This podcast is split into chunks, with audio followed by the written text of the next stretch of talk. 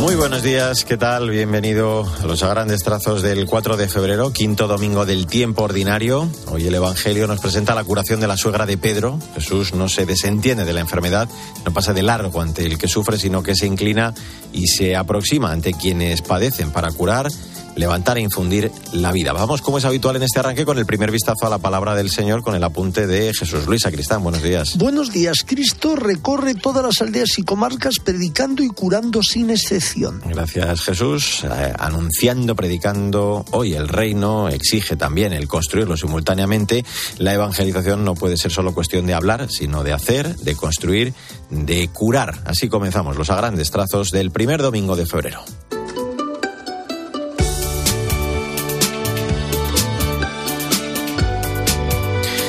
Vamos una semana más en estos primeros minutos con el magisterio del Papa, miércoles en el que dedicaba su catequesis una vez más a los vicios, pero esta vez centrada en la ira, un vicio visible en cuanto que transforma nuestro semblante, pone todo nuestro cuerpo en agitación.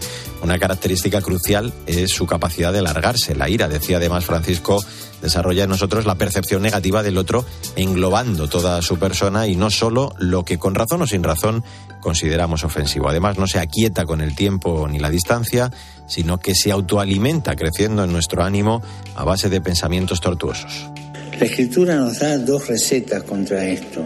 La primera es que no lleguemos a la noche sin haber buscado la reconciliación, con el fin de cortar de raíz esta espiral demoníaco. La segunda, llevar a la erosión el compromiso de perdonar a los demás como Dios hace con nosotros. Existe además una santa ira, de la que también nos habla el Evangelio y nace de nuestro ser. Esta no nos permite permanecer indiferentes ante la injusticia, pues hay situaciones que conmueven nuestras entrañas y no seríamos ni humanos ni cristianos si así no fuera.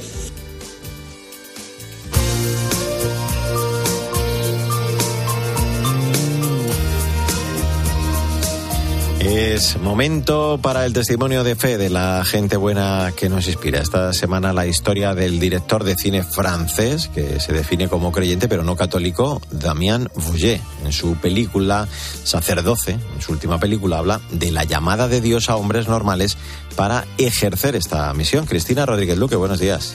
Buenos días a todos. ¿Qué tal, Mario? Damien Boyer es un director de cine francés. Se confiesa como creyente pero no católico y acaba de estrenar una película titulada Sacerdoche. Habla de la llamada de Dios de hombres normales a esta misión. Decidí hacer esta película porque me parece que la imagen que el mundo tiene de la Iglesia y de los sacerdotes en particular es muy, muy dura y a veces alejada de la realidad. Queremos ayudar a la gente a comprender mejor la radicalidad del sacerdocio. Hoy en día, muchos más jóvenes se dedican a la Iglesia Católica en vez de irse, por ejemplo, a grandes empresas. Queremos entender qué les mueve, qué hay detrás de eso tan hermoso y maravilloso. Voy a explicar que con esta obra espera que el público utilice el film para reflexionar sobre cuestiones complicadas. ¿Qué estoy dispuesto a perder para vivir mi vocación? Estoy convencido de que todos tenemos una llamada particular que vivir, como estos sacerdotes. Sacerdoche nos rehuye temas difíciles como el celibato, la crisis de los abusos o la desconexión con la sociedad. El director y algunos de los religiosos que aparecen en la película tuvieron un encuentro con el Papa Francisco. Me dijo que le apasiona ver a sacerdotes que están en el campo que se ensucian las manos y que son servidores y pastores. Dice que dejemos de llamar abades a los sacerdotes o de ponerlos en un pedestal. Los sacerdotes tienen que estar ahí, sirviendo como hizo Jesús. Se estrenó en cines en octubre y ahora está en proceso de distribución internacional en inglés y en español. Buen domingo y hasta la semana que viene.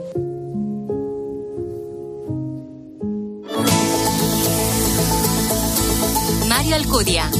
A grandes trazos. Estar informado.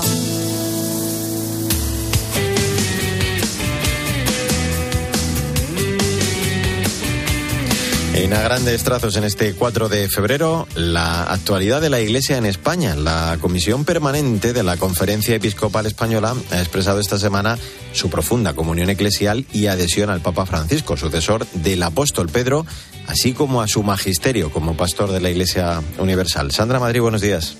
Buenos días, Mario. En el comunicado leído por el secretario general de la Conferencia Episcopal Española, Monseñor César García Magán, se hace referencia al Concilio Vaticano II. El sucesor de Pedro es principio y fundamento visible de la unidad de la fe y de la comunión eclesial. Agradecemos al Papa sus enseñanzas al pueblo de Dios que en continuidad con la tradición de la Iglesia hacen que el Evangelio siga siendo buena nueva para todos los hombres y mujeres de hoy. Además, los obispos de la Comisión Permanente han estudiado el plan de reparación integral de víctimas de abusos sexuales en el ámbito eclesiástico que ha presentado el Servicio de Coordinación y Asesoramiento de las Oficinas para la Protección de Menores. García Magán pedía no mercantilizar a las víctimas de abusos reducir el tema de las víctimas solo a lo económico, también tiene que estar la dimensión económica. Pero reducirlo solo a lo económico me parece que es un poco, si me permiten ustedes la palabra y si quieren pónganla entre comillas y hasta si quieren cuatro, una mercantilización de las víctimas. Es mucho más. Entonces hay que respetar ese dolor, esa herida, esa cicatriz. También se presentaba el último informe actualizado de Para dar luz después de integrar las aportaciones y recomendaciones del informe del defensor del pueblo y del informe de auditoría elaborado a petición de la conferencia episcopal por el despacho de Cremades y Calvo Sotelo, que fue entregado formalmente en diciembre. Por último, Monseñor Jesús Vidal, presidente de la Subcomisión Episcopal para los Seminarios, presentaba a la Comisión Permanente el trabajo realizado sobre el documento Criterios para la actualización de la formación sacerdotal inicial en los seminarios mayores de las iglesias particulares que conforman la Conferencia Episcopal.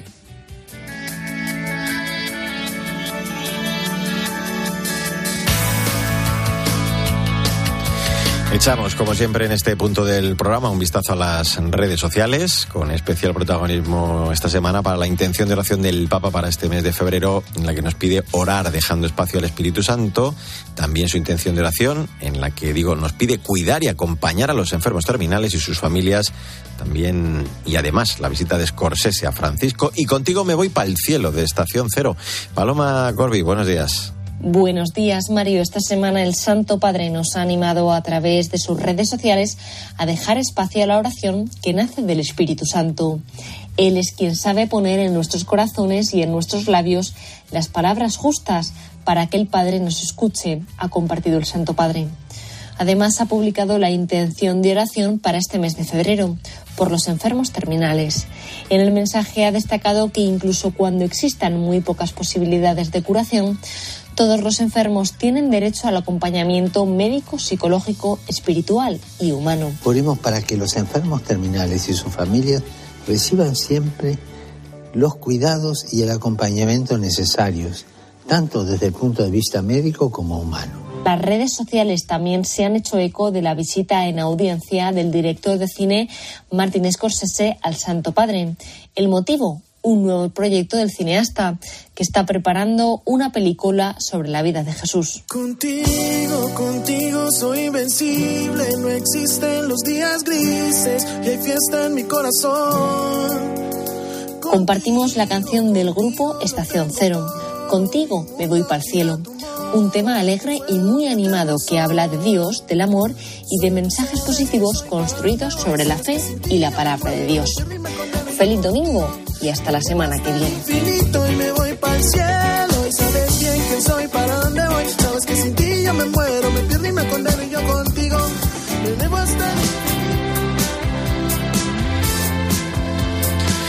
A grandes trazos la literatura, como siempre con la directora de proyectos de Literocio, Maika Rivera, que este domingo nos recomienda breve historia de la ciencia ficción de Luis Íñigo Fernández, desde el viaje fantástico, las máquinas inteligentes, las sociedades alternativas y las distopías, hasta los robots y los superhéroes. Un completo recorrido por este género, aunque centramos muy especialmente esa mirada en Julio Verne. Buenos días, Maika.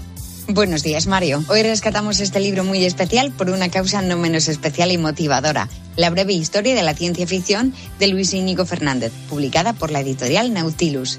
Te adelanto, el próximo 20 de febrero a las 7 de la tarde tendré el honor de participar en el ciclo literario La novela negra francesa, Nuevas voces, grandes enigmas del Instituto Francés de Madrid, en la Biblioteca Eugenio Trías del Parque del Retiro en compañía inmejorable de la escritora, periodista y librera Marina San Martín.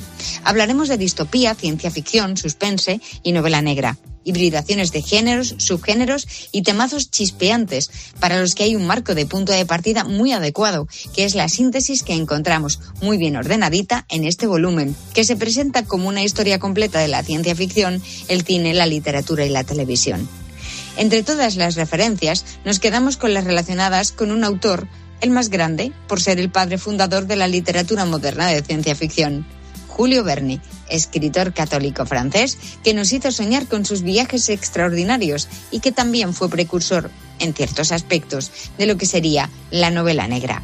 En este Verne más desconocido, este libro nos descubre una obra importante, París en el siglo XX. En estas páginas sabemos que el mundo futuro que describe revela una profética clarividencia. Ordenadores, trenes de alta velocidad, rascacielos de vidrio, automóviles a gas y una red mundial de comunicaciones perfilan una realidad muy próxima a la nuestra. Atención a la advertencia. Y el hombre que habita ese futuro, angustiado por el vacío al que el triunfo total del materialismo aboca, no sería más feliz que el antiguo.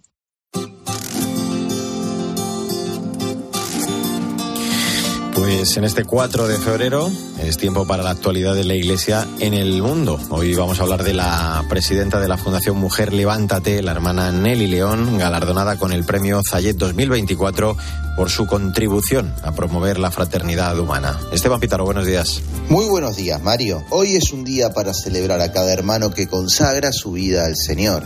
La inmensa mayoría de ellos jamás reciben reconocimiento por cómo transforman la humanidad con su caridad, pero cada tanto algunos sí lo reciben. Mario es el caso de la hermana Nelly León, de la Congregación del Buen Pastor, presidenta de la Fundación Mujer Levántate, galardonada con el premio Sayed 2024 por su contribución a promover la fraternidad humana según los valores consagrados en 2019 por el Papa Francisco y el imán Al-Azhar.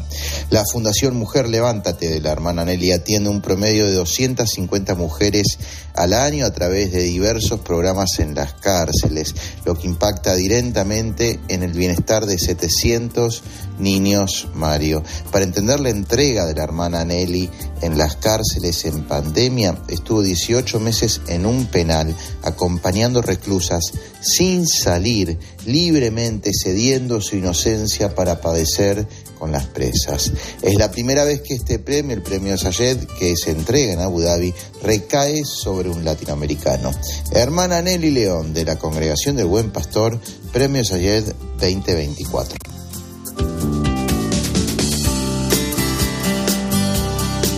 Cristo tomó nuestras dolencias y cargó con nuestras enfermedades. Es 4 de febrero, quinto domingo del tiempo ordinario. Vamos con el comentario, el post, la aplicación para este evangelio de la semana que iniciamos con Jesús Luis Acristán.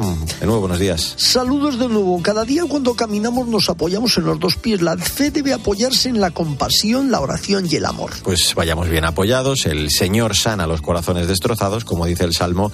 Experimentar ser curados en nuestra vida, ser perdonados, es un signo claro de la acción de Dios.